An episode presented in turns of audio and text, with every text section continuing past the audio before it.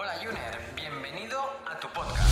Si eres una persona que está de acuerdo en que la salud es importante, está interesada en aplicar cambios para mejorar y además apuesta porque este sea el momento, estás en el lugar adecuado. Soy Edgar Barrio Nuevo, ahora mismo doctorando en nutrición. Fundé mi primer centro de salud integrativa Pure Corpore hace ya más de 10 años y ahora también lidero Ayunízate, la primera academia de habla hispana en el mundo sobre el ayuno como herramienta para potenciar tu salud. Aquí vamos a descubrir la ciencia y las maravillas que hay detrás del ayuno y cómo este, en todas sus modalidades, tanto intermitente como prolongado, transforma y potencia nuestra salud. Adelante. Recordarte que la información de este podcast es meramente informativa y divulgativa, que en ningún momento pretendemos ni diagnosticar ni tratar a ninguna persona. Recuerda que la responsabilidad sobre tu salud recae principalmente en ti y en aquellos profesionales sanitarios que conocen tu caso y pueden tratarte de forma individual. Hola Juners, ¿qué tal? ¿Cómo estamos? Mi nombre es David, como ya sabéis, y hoy voy a tener el placer de poder estar aquí con todos vosotros y vosotras. Hoy vamos a hablar de un tema que sabemos que os preocupa, te preocupa, y este es el hambre. Cómo el hambre juega un papel fundamental en nuestras vidas y tiene la intención de generar un estado en el que a tu cuerpo, pues bueno, pueda nutrirse, pueda buscar comida, y todo esto estaba muy, está muy bien intencionado desde el punto de vista evolutivo, ya que a tener hambre nos ha permitido sobrevivir en situaciones de hambruna, en situaciones complicadas, eh, donde seguramente no era tan fácil comer. Hoy en día la situación es muy diferente, sobre todo, claro está, en el primer mundo, en el mundo occidental, donde tenemos eh, la posibilidad de comer muchísimas veces al día, tenemos mucho acceso a la alimentación y digamos que en cualquier momento puedes abastecerte de comida. Ese ha sido el principal problema por el cual la relación que tenemos actualmente con, el, con la alimentación en ocasiones es de cierta dependencia. Prueba de ello es eh, que a nuestros alumnos del Club Ayuners cuando estamos hablando con ellos, eh, les explicamos cómo el hambre eh, no deja de ser un reflejo, un reflejo como, como hay tantos otros.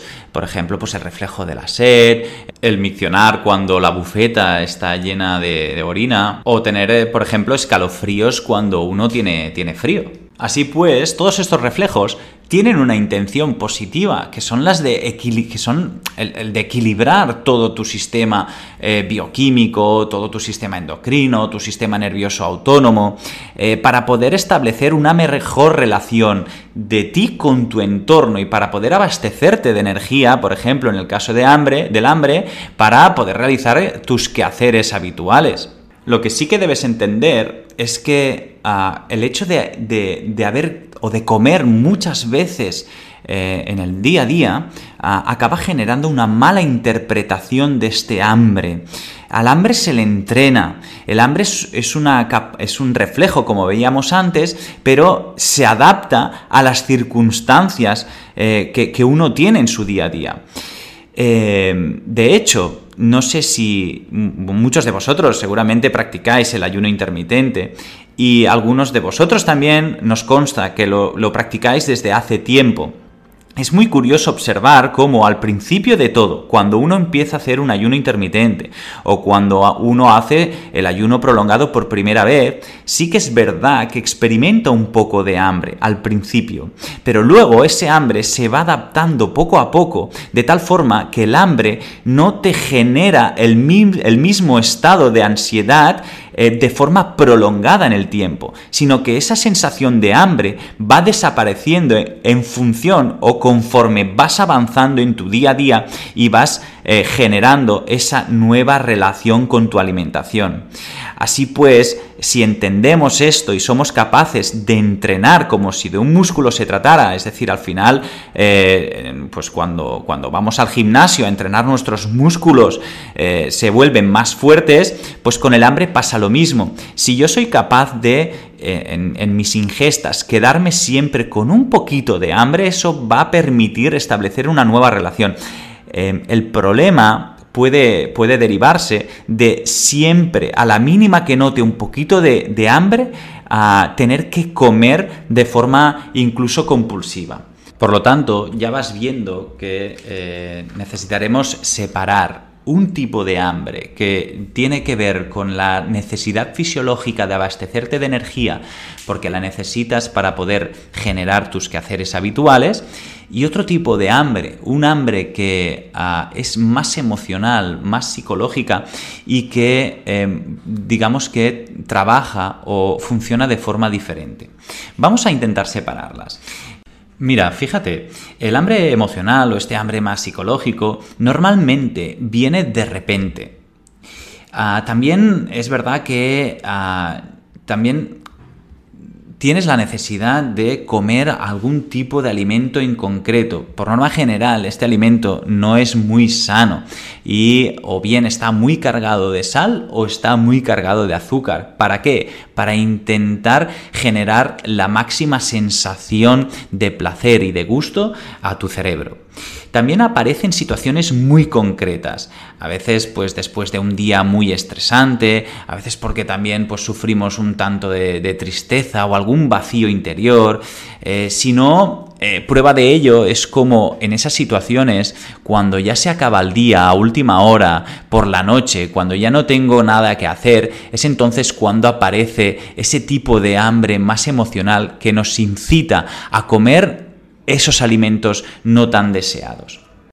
Y por otro lado, tenemos eh, el hambre real, el hambre que nos permite abastecernos de, nutrientes para nuestro organismo, que luego vamos a necesitar eh, para poder funcionar. Este hambre, este tipo de hambre, cursa diferente al anterior. Normalmente, ah, de forma paralela, aparecen ruidos estomacales. Eh, también estos ruidos son, son debidos a que llevo un largo periodo de tiempo sin comer. Em, también eh, los alimentos normalmente que, te, suelen aparecer, eh, apetecer son variados y no siempre son aquellos que, que más sal o azúcar, como decíamos antes, tienen, sino que muchas veces pues, te pueden apetecer también alimentos sanos, tipo verduras, hortalizas, etc. Eh, fíjate, te voy a poner un ejemplo para que puedas identificar la diferencia entre eh, alimentación eh, emocional y alimentación real o hambre real. Ah, cuando tienes hambre y te dispones a ir a la cocina para abrir la nevera y coger algún alimento. En el caso de que tú decidas poderte comer una manzana, por ejemplo, o cualquier fruta eh, saludable, seguramente ese hambre tiene que ver con un hambre real. En el momento en el que abres la nevera, eh, tienes la fruta a tu disposición, pero decides no cogerla porque no te apetece y necesitas comer otro tipo de alimento, ahí seguramente planteate si ese hambre es mucho más emocional y no tan real, ¿de acuerdo? Eh, fíjate, si entendemos bien el hambre, el hambre va a ser una oportunidad de cambio. Por eso es muy importante que cuando te aparezca ese hambre más emocional, te des cuenta. A veces sí que es verdad que nos pasa desapercibido. ¿Por qué? Pues porque hemos generado un hábito, como veíamos antes, ¿no? Cuando comemos de forma un tanto compulsiva por la noche o eh, comestibles, digamos, de snacks no muy saludables y demás. Si somos capaces de darnos cuenta, parar y ver lo que estamos haciendo, sin necesidad al principio de cambiarlo, simplemente desde un punto de vista cognitivo-conductual, que significa pasar pues aquel hábito que muchas veces es inconsciente, que lo hago por rutina, etcétera, etcétera, a, una, a un ambiente mucho más consciente. Voy a poder eh, generar como mínimo a través de esa conciencia una experiencia. Y si genero esa experiencia y voy sintiendo cada vez que me como eh, ese alimento no tan, no tan saludable, pero sin juzgarlo, sin tener remordimientos, etcétera, voy a ser más capaz a la larga, a medio plazo, de poder generar un cambio. Por eso es muy importante, eh, como mínimo, darte cuenta. A través de este trabajo de la conciencia, eh, en nuestra academia proponemos un ejercicio que si te parece lo podemos ver ahora mismo. Fíjate, nosotros lo, nombramos como el ejercicio de cambio de hábitos. Eh, cogerás un boli y un papel y te dispondrás a eh, poder pensar en aquella situación que a lo mejor te incomoda y que sabes que se repite en el tiempo y que eh, te genera una cierta situación de malestar en relación con tu alimentación. Primero de todo, vas a hacer como una pequeña eh, una pequeña, unos pequeños apuntes en el que vas a colocar arriba del todo el hábito que necesitas cambiar, ¿vale? Luego, la, la, procedencia de ese hábito. Eh, acto seguido vas a poner el mantenimiento, es decir, la señal que lo activa. Luego también tendrás en cuenta el beneficio que obtengo al hacerlo. Más cosas. El prejuicio que me provoca. También, ¿qué quieres hacer? Eh, pues si decides eh, dejar de comer algo, eliminar o sustituir algo y también pues una alternativa saludable a aquello que estabas haciendo. Finalmente, ah, ¿qué podría hacer para dejarlo? ¿Vale? Este sería el último punto. Y vamos a poner un ejemplo. Por ejemplo, en el caso del hábito, pues bueno, em, tengo un hábito, ¿no? Podría decir, es un ejemplo, que es comer galletas de postre por la noche una vez ha acabado el día. Es decir, ya no tendría ninguna necesidad porque ya he cenado o he decidido hacer un ayuno intermitente y me he hecho un caldo vegetal, por ejemplo, ¿vale? ¿Sí? Entonces, analizaré un poquito esa situación, ¿no? El comer galletas de noche ah, cuando ya he cenado o cuando no tengo la necesidad. ¿Sí? La procedencia del hábito, ¿de dónde viene? ¿La, he elegido yo o no? ¿O simplemente es una rutina que casi ni me doy cuenta y voy directamente a la dispensa a coger esas galletas? El, el mantenimiento, ¿cuál sería? Cuando ya tengo, por ejemplo, ¿eh? sería cuando ya tengo todo realizado o recogido, me voy al sofá y es ahí cuando se me activa esa necesidad. El beneficio que obtengo, pues me, beneficia en una cierta relajación, una recompensa, es, es, tu momento, el momento en el que lo dejas todo, acaba el día, etc. ¿Qué perjuicio te provoca? Pues me genera una mala digestión, duermo mal, esto hace incluso que vaya arrastrando eh, un cansancio, me genera mal humor o incluso frustración por haberlo hecho. ¿Qué quieres hacer al respecto? Eh, ¿Cómo pretendes eliminar eso? ¿Lo quieres eliminar o no? ¿Sí? Lo pondrías, ¿eh? Pues sí, lo quiero sustituir. ¿Y la alternativa saludable a ese hábito cuál sería? Pues, por ejemplo, un vaso de leche de avena saludable también sería una meditación, por ejemplo, ¿eh? ¿Vale? Y por último, lo que os decía, ¿eh? ¿Qué puedo hacer para dejarlo? Eh, pues bueno, eh, saborear el vaso de leche de avena, ¿sí? Con el que he cambiado esas galletas y disfrutar de la relajación sería una opción. También sentir orgullo de todas las cosas buenas que he estado haciendo hoy, no solo con el vaso de leche, sino todo aquello que me ha pasado y me he sentido, me he sentido bien conmigo mismo, sería una, serían varias opciones. Otro punto importante a tener en cuenta es la organización y la planificación. Fíjate, cuando te planificas eh, y te proyectas eh, en, tu futuro más cercano, digamos, eh, tu cerebro, tu sistema nervioso central se relaja. ¿Por qué? Porque tu sistema nervioso central está diseñado para o estar en modo on o estar en modo off. Es decir, estado, es, estar en un estado de alerta, por así decirlo, o estar tranquilo porque lo tiene todo solucionado. Si soy de los que, sin darme cuenta, te levantas por la mañana y constantemente vas apagando fuegos como si de un bombero se tratara, porque no sabes lo que te va a pasar al cabo de 10 minutos o de 5 minutos, y constantemente tienes que ir improvisando en tu día a día, eso va a generar en tu estado nervioso una alteración a través de muchas hormonas, ¿de acuerdo? ¿Y qué es lo que va a pasar? Que si eso persiste en, mi día a día, voy a acabar en un momento del día en el cual tu cuerpo, tu sistema nervioso central se pueda relajar con una sensación de hambre emocional muy potente. Por lo tanto, generar una pequeña guía una pequeña planificación en forma de, ¿no? de, horarios en los cuales voy a em, planificar mis ingestas, incluso lo que voy a comer o si voy a hacer algún ayuno intermitente, dónde lo voy a colocar y poderlo seguir. No hace falta al 100%, pero en un 80%, eh, en un 80% eso va a generar que, digamos que todo fluya mucho más. Pues nada, eh, vamos a ir acabando.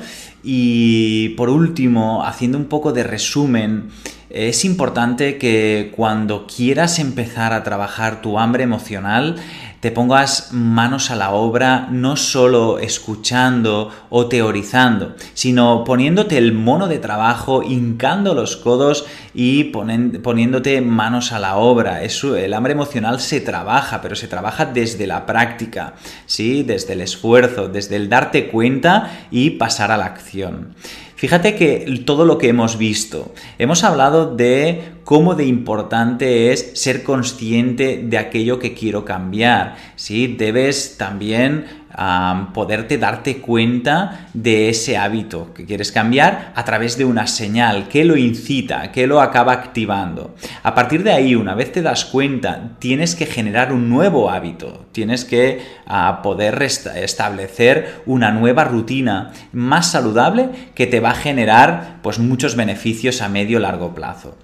Y por último, tienes que organizarte, planificarte, lo hemos visto hace nada, unos minutos. Eh, eso va a permitir que tu sistema nervioso esté más tranquilo, más relajado. Pero sí me gustaría eh, para todos nuestros ayuners eh, que a lo mejor estén en esa fase de ayuno intermitente, dejen pasar pues 10, 12, 14, 16 horas sin comer y les empieza a picar el gusanillo y quizá no son capaces de no sois capaces de controlar ese hambre eh, más emocional, os puedo, os puedo dar unas, unas pequeñas estrategias, unos pequeños tips, recursos para poder eh, llevarlo mejor. Fíjate, si en esa, si en esa parte de, eh, de fase de ayuno Ah, podemos tomar algún tipo de infusión gabaérgica. ¿Eso qué quiere decir? Pues muy sencillo. Eh, en nuestro sistema nervioso central existen neurotransmisores que son como ah, generadores de activaciones de cosas en nuestro cerebro y en nuestro estado de ánimo que son sedantes, ¿vale? Eh, el neurotransmisor GABA es uno de ellos. Y hay muchas infusiones que llevan este tipo de neurotransmisor. Con lo cual, cuando te estás tomando infusiones de pasiflora, infusiones como la melisa, eh, incluso eh, la hierba de San Juan, pero deberemos vigilar a aquella, aquella gente que también está tomando antidepresivos, sobre todo. Eh, también a la tila. Pues todas estas infusiones, al contener este, este neurotransmisor GABA, va a hacer que tu estado de ánimo, ay, perdón, tu estado de ansiedad baje un poco. Esto es como poner un parche, ¿eh? entenderme, porque lo bueno será que a través del hábito que yo estoy generando sea consciente y pueda hacer ciertos cambios en mi día a día. Ahí está la raíz del seguramente del problema y ahí deberé ir a solucionarlo. Pero de mientras, si te pasa, puedes tomarte este tipo este tipo de infusiones. Pues nada, hasta aquí el podcast de hoy. Eh, nuevamente ha sido un auténtico placer para nosotros eh, y para todo el equipo eh, poder aportar valor, poder aportaros valor es algo que nos llena muchísimo. Así que nos vemos en la próxima. Sobre todo, si quieres más información al respecto, ya sabes que te puedes apuntar al Club Ayuners, donde te vamos a dar pues mucha más información y vas a disfrutar de este mundo de salud que es el ayuno intermitente. Nos vemos en la próxima ocasión. Que paséis un gran día. Adiós. Cada domingo estaré contigo de nuevo para ofrecerte un nuevo capítulo de nuestro podcast Ayuners. Si quieres apoyar este podcast y ayudarnos a crear más contenido como este, nos ayudaría muchísimo que nos dejes una reseña de 5 estrellas en iTunes, Spotify, Evox o donde quiera que nos escuches.